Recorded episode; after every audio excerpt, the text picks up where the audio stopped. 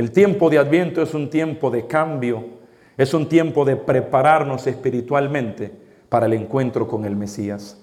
Es un tiempo para prepararnos a recibir la gracia y la bendición de Dios que nazca en nuestros corazones. Si no estamos preparados, es el tiempo de empezarlo a hacer. ¿Cuáles son las cosas que tengo que cambiar en mi vida hoy por hoy? ¿Cuáles son mis proyectos, mis pasos, mis ataduras, mis adicciones, lo que sea que me separe de Dios y no se vuelva santurrón diciendo, hermano Anthony, yo no, porque yo no mato ni robo, hermano Anthony, ni tampoco me embriago. Porque están los, que se venden santurrones así. No, no, hermano, yo ni mato, ni robo, ni, ni nada. Eso es mi marido, dice la señora.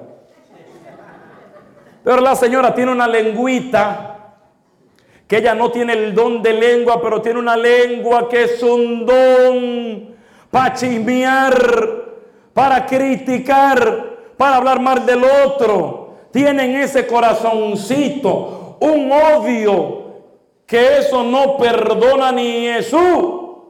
Y ella cree que se puede salvar porque ella no mata ni roba. Los que tienen un corazón lleno de odio y rencor, I'm sorry for you, no verán el rostro de Dios. Los que no están dispuestos a ser misericordiosos no tendrán misericordia. Los que no están dispuestos a perdonar no serán perdonados. En el Padre nuestro decimos, perdona nuestras ofensas como nosotros perdonamos a los que nos ofenden. Es decir, yo estoy comprometido a yo perdonar a quien me ofende para que Dios me perdone a mí cuando yo le ofenda a Él. ¿En qué lista estamos? ¿Frío, tibio o caliente? Nadie me responda.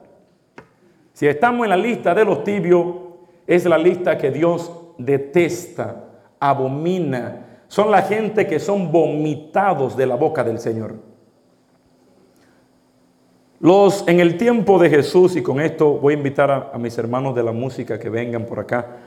En el tiempo de Jesús, los tibios públicos fueron los fariseos, los que enseñaban la ley, los maestros de la ley.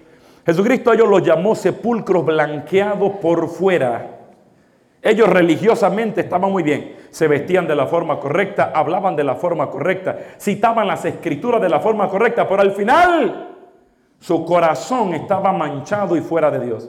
Cristo dijo, son sepulcros blanqueados por fuera, pero por dentro están llenos de podredumbre.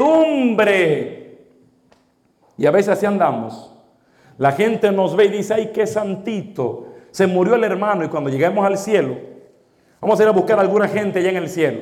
Nos pararemos con San Pedro, le diremos, San Pedro, búscate ahí en esa última última generación que existe, que ni allá ni Steve ya ni nadie se la inventó. Maybe lo pusieron allá si llegó al cielo Steve ya que la fabricara. ahí tienen esa computadora allá, San Pedro. Empieza a teclear. Busca. ¿Cómo se llama? Bueno, allá en Osini, Nueva York. ¿Cómo se llama la parroquia? Santa Ana. ¿Y cómo se llama? Eh, eh, la persona, la viejita esa que siempre andaba allá, tiene que estar por aquí. No, no, darme un nombre, dice San Pedro. No sé. Petronila. Nadie seguro se llama Petronila acá. Petronila. Dice, vamos buscar Petronila. Dice, bueno, ahí en el cielo algunas Petronilas. Pero Santana, o si no, no, Santana no. Seguro que se llama, si tienes el apellido. No, no, el nombre nada más. Bueno, pero como quiera, no hay ninguna petronila que esté en el cielo de la parroquia Santa Ana en Austin, New York. Seguro que no. Búscala bien porque tiene que estar ahí. Dice, no, no, mira, he buscado en todos los archivos lo que he eliminado, lo que están aquí, lo que están allá. No aparece, no hay ninguna información de esa persona acá. Dice, pero ¿qué era la viejita que me oraba? Anda vestida de blanco todo el tiempo.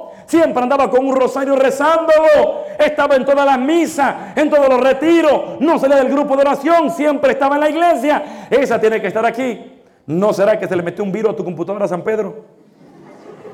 Esto es el cielo, hermano. Aquí no entran virus. Eso está todo bien. No está acá. Está bien. Sabrá Dios, viejita, al fin, como quiera. Seguro habrá pecado con algo. Búscale en la lista del purgatorio. Tiene que haber caído al purgatorio alguna manchita, alguna manchita, alguna manchita. Y Dios la está purificando y viene pronto. Chequéame la viejita Petronila si está en el purgatorio. Bueno, abramos la carpeta del purgatorio. Petronila Santa Ana, Ossining, New York.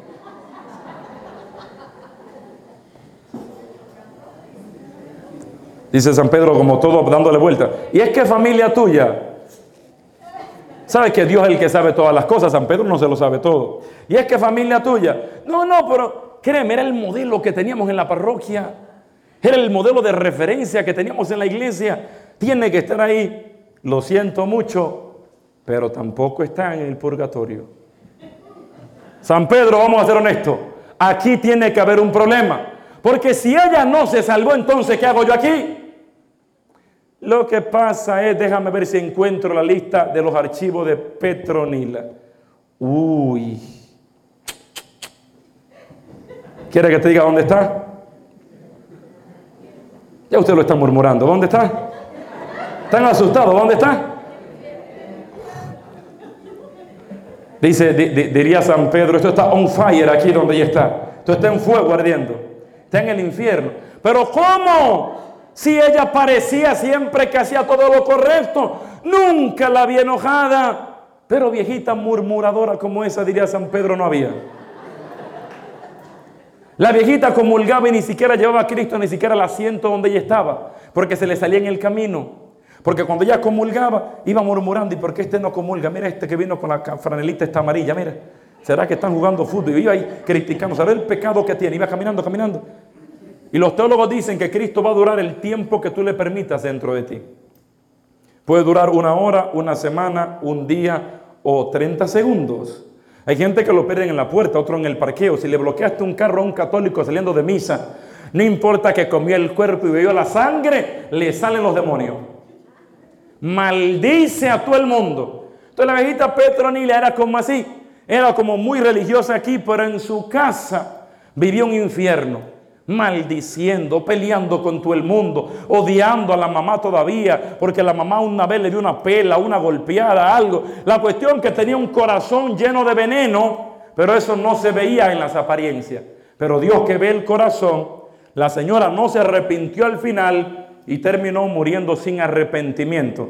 Habían dos con Cristo, uno que se arrepintió en la cruz y otro que no. Jesucristo está en la cruz con la cabeza hacia la derecha. ¿Sabe lo que dicen algunos teólogos? Que está hacia la derecha porque el que se salvó estaba a la derecha de él. Y estaba hablando con el que se iba a salvar. No se pierde tiempo con el que no quiere a Dios. No se pierde el tiempo con el que no está dispuesto a cambiar. Y si hoy tú estás aquí escuchando este mensaje, María en el tiempo de Adviento como modelo de cambiar los planes, los sueños, los proyectos, para darle la primacía a Dios y no tomas la decisión de hacerlo, Dios te pedirá cuenta.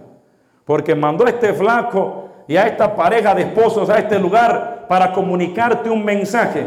Y si oyeres la palabra y no la pusieras en práctica, créeme que Dios te pedirá cuenta. Mis amados hermanos, no importa lo que dejes. San Francisco de Asís lo dejó todo. Era rico, adinerado. Lo dejó todo. Y es un modelo extraordinario de santidad que hoy tenemos en la iglesia. El cielo no se gana con las manos llenas.